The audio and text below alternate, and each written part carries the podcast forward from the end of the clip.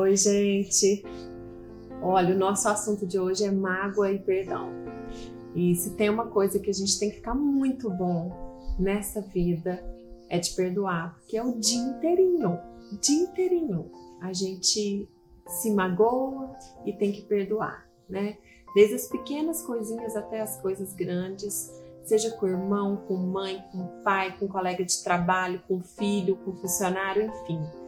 É o tempo todo a gente tendo que lidar com isso, né? Passar por cima, relevar. E hoje eu quero trazer isso de uma forma que, primeiro, eu quero trazer quatro características que eu acho que deixa a gente muito sensível à mágoa, que se a gente souber lidar com isso também já ajuda muito. Primeiro, quando a gente é muito justiceira, quer que a vida seja toda lógica, matemática, a gente quer justiça o tempo todo. É o certo, tem que fazer. Né? Isso acaba nos machucando muito, né? Porque a vida ela acontece em outra esfera. E aí tem a segunda característica também que acaba nos deixando muito refém da mágoa, que é quando a gente cria muita expectativa no outro, né? O outro tem que me entender, o outro tem que me amar, o outro tem que fazer por mim. E aí quando não acontece, a gente se machuca. É, Para mim, a terceira característica, que é uma coisa que eu sempre falo, é o autoconhecimento. Eu acho que quem se conhece não se ofende, no sentido mais lindo da palavra. Por quê? Meu marido chega em casa e fala: Já que você é muito desorganizada, eu tenho duas opções. Ou eu sou desorganizada mesmo, e eu tenho que aceitar, obrigada, o feedback, né? Ou eu não sou e posso falar para ele: Não, meu querido, isso eu não sou. Então, das duas, nas duas opções, quando eu me conheço, eu deixo de ser refém do que o outro fala para mim. Agora, quando eu não me conheço, se a pessoa chega e fala, ah, já que você é um mico leão dourado, eu tenho que aceitar. Então, como é que a gente começa a ficar imune de um pouco dessa, dessa, dessa ferida da mágoa, né? Sabendo quem nós somos de verdade. E a quarta característica para mim também que é super importante é não idealizar nem a vida nem as pessoas. Nós, seres humanos, somos errantes, somos falíveis, erramos com os outros os outros erram conosco. E a vida também se apresenta cada hora de uma forma. Se a gente acha que a vida vai ser plena, perfeita o tempo todo, a gente acaba se machucando muito. Então, que a gente saiba que na vida é inerente à vida as dores da vida, né? E a gente aprende a lidar com isso. E aí, a gente tá na vida, né? E de repente vem o impacto que é a mágoa, que é a dor. E aí a gente tem duas opções: ou eu encolho ou eu cresço. O caminho do encolhimento é quando a gente se vitimiza e aí a gente começa a fazer de coitado, e aí a gente começa a, a, a não querer crescer com aquela dor e não querer enfrentar aquilo. E, bom, eu acabo ficando preso àquela pessoa e àquela situação, porque a pessoa acaba ficando na minha cabeça, nos meus pensamentos, a minha ação, e eu quero fazer um pacto de vingança, porque aquela pessoa me machucou e ela vai ver comigo, e se ela tá num lugar eu não quero ficar. Então, essa parte do encolhimento com a mágoa é aonde eu coloco o outro no centro, porque o outro acaba ocupando a minha vida, né? E aí eu acabo me paralisando. E quando eu quero crescer? Opa, quando eu quero crescer, aí eu pego outro que me feriu, utilizo ele de laboratório na minha vida. É, ele vai ser uma alavanca para mim, é, que eu vou começar a crescer. E, e eu vou atravessar uma dor, porque tem uma tristeza nessa mágoa. Mas eu vou perceber qual minha parte que precisa crescer, porque eu ainda me machuco quando o outro me fere, né? E aí eu vou começar a perceber que a vida é pedagógica, ela vai oferecendo degrauzinhos, e cada degrauzinho às vezes tem uma situação, uma pessoa que eu preciso transpor para que eu acabe ocupando o centro da minha vida, né? E o outro não. Então, quando eu faço isso, eu utilizo essa mágoa para uma dor construtiva, né? Que é quando eu tenho a capacidade de deixar algumas coisas para trás, me purificar e ficar mais leve com a vida. E aí eu tô crescendo. E aí, dentro disso, eu vou para a vida, né? E o que, que é a vida?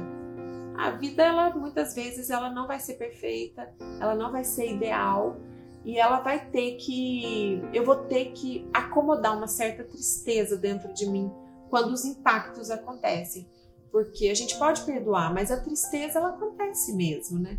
Como diz o Júnior, um dia eu perguntei para ele, falei, Anjo, você já perdoou tal, tal pessoa? E ele falou, uai, Jaque, já. Eu falei, mas você esqueceu? Ele falou, não, Jaque, perdão não é Alzheimer, né?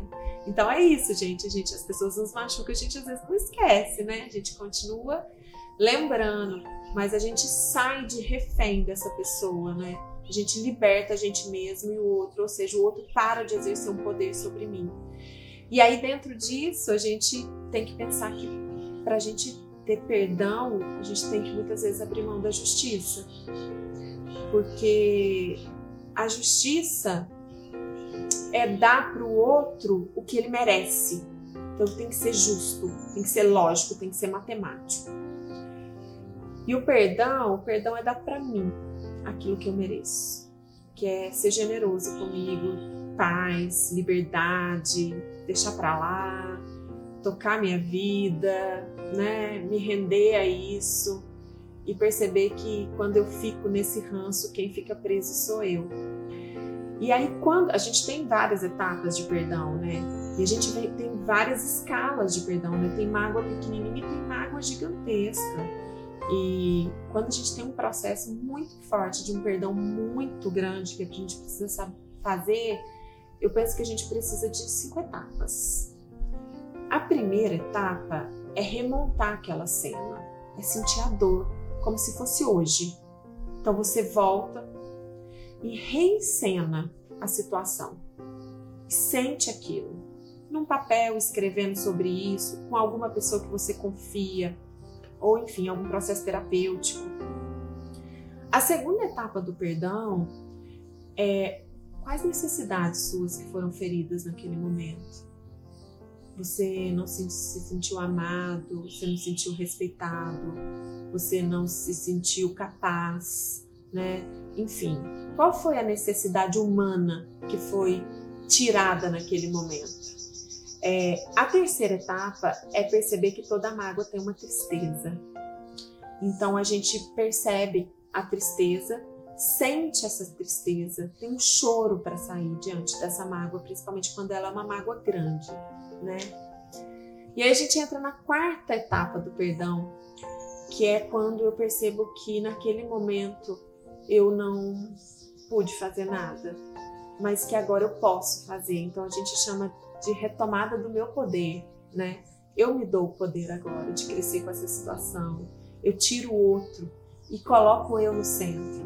Então é bem importante que você perceba que você pode sair desse lugar de refém ou de vítima. E aí tem a quinta etapa do perdão, que é a graça divina, que é a liberdade, né? Que o perdão nos dá perceber que a justiça não é nossa, né? É dele e que a gente tem para quem entregar. Então eu acho que a gente precisa dentro do perdão ter força para perdoar e muita coragem para pedir perdão também, porque a gente também erra com outras pessoas. Que a gente tenha essa humildade de perceber que somos seres errantes e que a, a, a partir do momento que eu me torno mais flexível comigo, que eu me perdoo mais, que eu sou mais generosa comigo, eu disparo perdão para outras pessoas, porque eu percebo que eu também erro muito e que hoje eu aceito que outras pessoas errem comigo também. E é isso. Eu acho que o perdão ele é um estado de espírito. Eu espero que faça sentido para vocês. Um beijo.